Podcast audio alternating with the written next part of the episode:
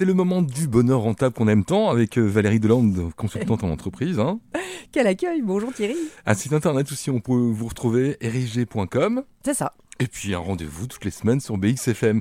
Alors, on va jouer euh, évidemment avec un petit jeu de cartes. hein. On aime ça d'ailleurs. Et c'est moi qui pioche le premier, je pense. C'est ça, exactement, sur le jeu du menteur. C'est parti. Allez, je vous donne la carte. Merci. plus. Donc aujourd'hui, nous allons parler. Ah, c'est une belle carte, des hormones du bonheur. Ah. Alors, il existe quatre hormones du bonheur la dopamine, la sérotonine, l'ocytonine et l'endorphine. Comme son nom l'indique, la dopamine, c'est du dopage, le café, le thé, etc. Et dans le bonheur rentable, ce dopage est une nécessité, car c'est le meilleur moyen de libérer l'hormone du bonheur. Ça dépend, c'est le matin très tôt? Ah, ça peut, quand tu veux, la dopamine. je- bon, je dirais non, allez. Ah, bien joué Thierry Le bonheur rentable, évidemment, c'est basé sur les clés naturelles. On en a parlé la semaine dernière. Et les clés pour libérer la dopamine sont le plaisir, l'humour, la positivité, pour favoriser l'envie de faire, d'expérimenter, de relever des défis, de se motiver. Au niveau individuel, bah, chacun est responsable de son énergie mentale, physique et émotionnelle, et doit apprendre à mettre en place ses propres outils qui vont lui permettre de la libérer. Le quotidien de l'entreprise, évidemment, peut générer des situations de stress, des conflits qui nous plongent dans la zone rouge en libérant la fameuse cortisone, la méchante. Et c'est à nous de gérer notre forme et nos satisfactions psychiques au travers de la nutrition, des activités physiques, artistiques, des relations sociales, etc. Quand on ne gère pas soi-même son équilibre, eh bien, on va le chercher à l'extérieur. Et c'est là qu'on entre dans le dopage, le café, les amphétamines, les antidépresseurs, avec le risque de terminer en burn-out. Mais l'entreprise a aussi sa responsabilité dans les processus à dopamine. Tu connais ça, les processus à dopamine? C'est pas la machine à café, ça n'a rien à voir. Non, pas On ça peut, quand même assez. Je crois que tu aimes bien le café. Alors non, le premier processus, c'est célébrer les victoires. Et pas uniquement les grandes victoires, évidemment. Mm. Il est indispensable de savoir célébrer les résultats des petits pas. Ça fait partie de la motivation pour réaliser le chemin parcouru. Deuxième processus à dopamine, savoir faire des feedbacks positifs. Le feedback, c'est un cadeau que l'on fait à l'autre suite à une observation directe pour l'aider à grandir et réaliser son potentiel. C'est un outil de reconnaissance qui alimente le besoin d'estime et libère donc la dopamine. Et je te rappelle que le bonheur est rentable et que la dopamine mène à la performance et que c'est encore une co-responsabilité de l'individu et de l'entreprise qui nécessite encore et toujours un apprentissage pour savoir répéter cette performance individuellement et en équipe. Un exemple concret avec votre carte.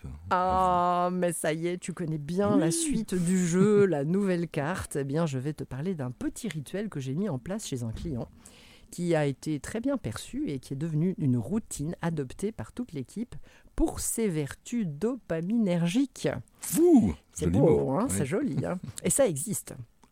Eh bien, l'équipe était constituée de 22 personnes à l'occasion d'un repas sandwich, on va dire ça comme ça, mensuel dans les locaux de l'entreprise. Je leur ai proposé de former un cercle et de déposer leur prénom dans un chapeau.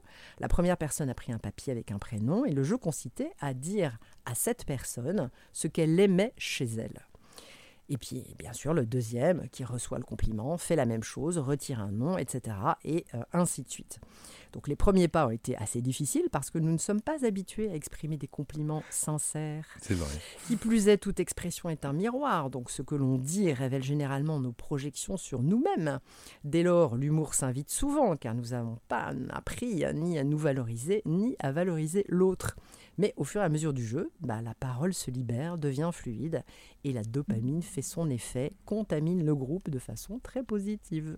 Un jeu très sain, donc. Un jeu très sain que je vous recommande. Alors, Eh encore bien, un petit en- moment. Encore un jeu Oui, celui des mots, c'est ça. Exactement. Le jeu des mots, cette fois-ci, c'est un extrait du roman Manche pris Emma d'Elisabeth Gilbert. Un voyage introspectif qui relate l'évolution d'une femme qui a perdu le sens de sa vie et se met dans une quête de paix et de bonheur en s'autorisant puis en collectionnant le plaisir, apprendre à parler italien, goûter les plats savoureux d'Italie, visiter la péninsule, etc. Je te propose deux extraits.